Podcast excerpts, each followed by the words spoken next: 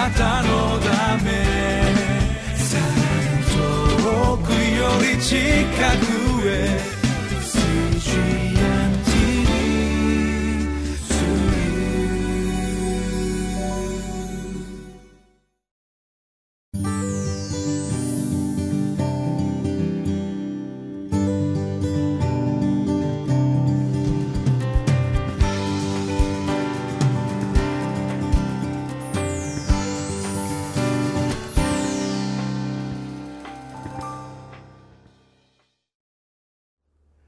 皆さんこんにちは。横浜にある堺シャローム福音教会の小山英二です。今日は8月18日。聖書箇所は信玄1章20節から33節。知恵の招きに応じましょう。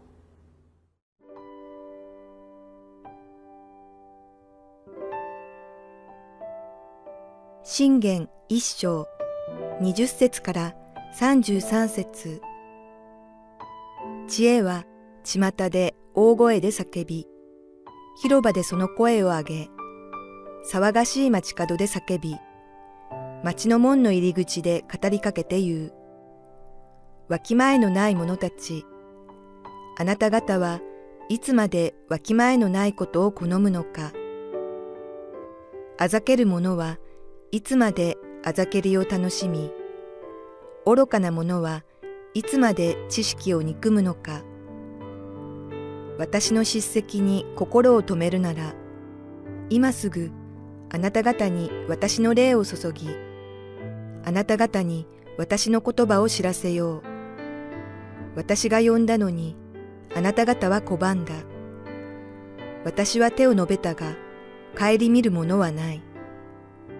あなた方は私のすべての忠告を無視し、私の叱責を受け入れなかった。それで私も、あなた方が災難に遭うときに笑い、あなた方を恐怖が襲うとき、あざけろう。恐怖が嵐のようにあなた方を襲うとき、災難がつむじ風のようにあなた方を襲うとき、苦難と苦悩があなた方の上に下るとき、その時、彼らは私を呼ぶが、私は答えない。私を探し求めるが、彼らは私を見つけることができない。なぜなら、彼らは知識を憎み、主を恐れることを選ばず、私の忠告を好まず、私の叱責をことごとく侮ったからである。それで彼らは自分の行いの身を喰らい、自分の企みに飽きるであろう。わきまえのない者の配信は自分を殺し、愚かな者の安心は自分を滅ぼす。しかし、私に聞き従う者は安全に住まい、災いを恐れることもなく安らかである。リビングバイブルで20節をこのように訳しております。知恵は街の中で叫んでいます。知恵が人格化されております。興味深いことにこの知恵という単語は複数形になっております。しかし知恵を受けています。この叫ぶという動詞は単数形になっております。それは何を意味しているかと言いますとこれは単なる知恵について言及しているのではなくて権威ある知恵について言及しているということであります。コロサイ人への手紙2章にこのように記されております。このキリストのうちに知恵と知識との宝がすべて隠されているのです。知恵がキリストのうちにあるという意味は知恵はイエス・キリストというお方の中で現実化したということであります。何をするかどこに行くかどうやって行動するかそれを知るために単純にイエス・キリストを考えればいいということであります。イエス・キリストならばどうするか。そう考えるように叫んでいるということであります。街の中で叫んでいるとありますからつまり隠れているわけではないということであります。21節騒がしい街角で叫び町の門の入り口で語りかけて言う。CGN テレビも世界中に電波を飛ばして叫んでいるわけです。神様は確かに叫ばれています。ある少年が寝床で母親に言いました「ママ神様は僕に何も語ってくれない気がする」お母さんは言いました「A 君この間お父さんの大事なゴルフクラブを振り回して壊してしまったでしょ？あの時お父さんの大事なゴルフクラブで遊んじゃいけないよ。そういう声が聞こえてこなかった。ママ、うん、何？神様僕によく話しかけてる気がする。21節。騒がしい街角で叫び町の門の入り口で語りかけて言う。わきまえのない者たちあなた方はいつまでわきまえのないことを好むのか。あざける者はいつまであざけりを楽しみ愚かな者はいつまで知識を憎むのか。私の叱責に心を止めるなら今すぐあなた方に私の霊を注ぎあなた方に私の言葉を知らせよう。私が呼んだのにあなた方は拒んだ。私は手を述べたが顧みるものはない。あなた方は私のすべての忠告を無視し私の叱責を受け入れなかった。それで私もあなた方が災難に遭う時に笑いあなた方を恐怖が襲う時あざけろ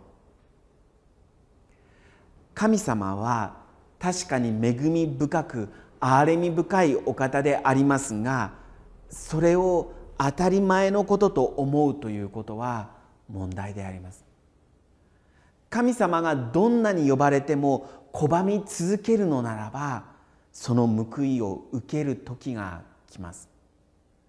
神様がどんなに忠告しても無視し続けるならばその報いを受ける時が来ます。そのことを文字通り目にしたのが預言者エレミアであります。エレミアは愛歌の中でこのように語っております。一度は人々でにぎわっていたエルサレムの通りが今はひっそり静まり返っています。世界の女王ともてはやされたこの都が今では奴隷となり悲しみに沈む未亡人のように座り込んで嘆いています。エレミアはこうなることを知っていたがゆえに一生懸命叫んで忠告した預言者でありました。神様はただの一度も私が彼らに優しい言葉をかけてやるのをお許しになりませんでした。私が話すのはいつも決まって災害や恐怖それに滅亡でした。彼らが私をあざけり馬鹿にし物笑いの種にするのは当然です。ところが私は神様の使者になるのをやめるわけにはいきません。二度と神様のことを口にしまいこれ以上神様の名によって語るのはまっぴらごめんだと言うと私の心の内にある神様の言葉はまるで火のように骨の中で燃えます。そのため苦しくてたまりません。エレミアはバカにされながらもどんなに拒まれても無視されても神の言葉を伝え続けました。しかし人々は拒み続け無視し続けその報いを受けます。エレミアは神様を拒み続けることによってもたらされる報いが現実であるということをまさにこのエルサレムが陥落していくのを見ながら体験したわけであります。聖書は言います。主はある人たちが遅いと思っているようにその約束のことを遅らせておられるのではありません。かえってあなた方に対して忍耐深くあられるのであって一人でも滅びることを望まずすべての人が悔い改めに進むことを望んでおられるのです。しかし主の日は盗人のようにやってきます。主の日は盗人のようにやってきます。この世界の終わりは現実です。私は高校1年生の時クリスチャンだって何をしたっていいんだと自堕落な生活をしていた時期があります。そんな自分を客観的に見ている自分がいてある時明確な知恵の叫びが聞こえてきました。今のあなたは眠っている状態だと。今もし軽挙があったら自分は確実に置いてかれる。そう強く思わされました。私は悔い改めました。いかがでしょうか？聖書は言います。私の叱責に心を止めるなら今すぐあなた方に私の霊を注ぎあなた方に私の言葉を知らせよう。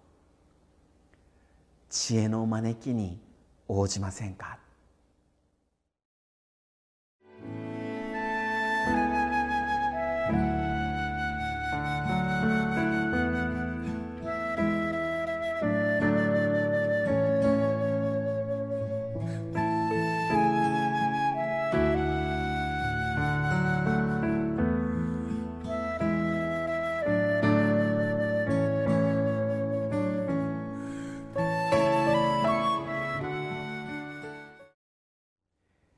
名演奏家で有名なパガニーニが1840年に亡くなった時生まれ故郷のイタリア・ジェノバに自分のバイオリンを遺贈しました。しかし一つだけ条件がありました。それは今後誰一人このバイオリンを弾いてはならないというものでありました。バイオリンを贈られた町の長老たちはそれに同意し美しいケースに入れて誰もが見れるようにしました。ところが木製の楽器には一つの特徴があります。それは使っているうちは傷まないんですが使わないまま放っておくと朽ち始めるということであります。同様のことがパガニーニのバイオリンにも起こりました。かつては最高級品だったバイオリンが虫に食われ使い物にならなくなってしまったんです。同時期に作られた他のバイオリンは才能ある音楽から音楽家から次の音楽家へと世代を超えて引き継がれ聴く人に素晴らしい音楽を奏で続けました。しかしパガニーニのバイオリンは壊れた過去の遺物となってしまいました。ジョン・マクスウェルという牧師がこのように言っております。このバイオリンと同じように天から与えられた才能は取っておくことはできません。育てなければ能力はやがて確実に衰え使い物にならなくなります。けれど絶えず磨いて最善のものを引き出すように努力を続ければあなた自身に喜びを与えるだけでなく他の人の役にも立つ音楽を生み出しあなたを成功へと導いてくださいます。神様が望まれる自分となるために私たちは知恵の招きに応じる必要があります。祈ります。愛する天のお父様あなたの皆を賛美します。どうか知恵の叫びに心を止めることができますように。そして精霊で満たしてください。主イエス・キリストの皆によってお祈りします。アーメン。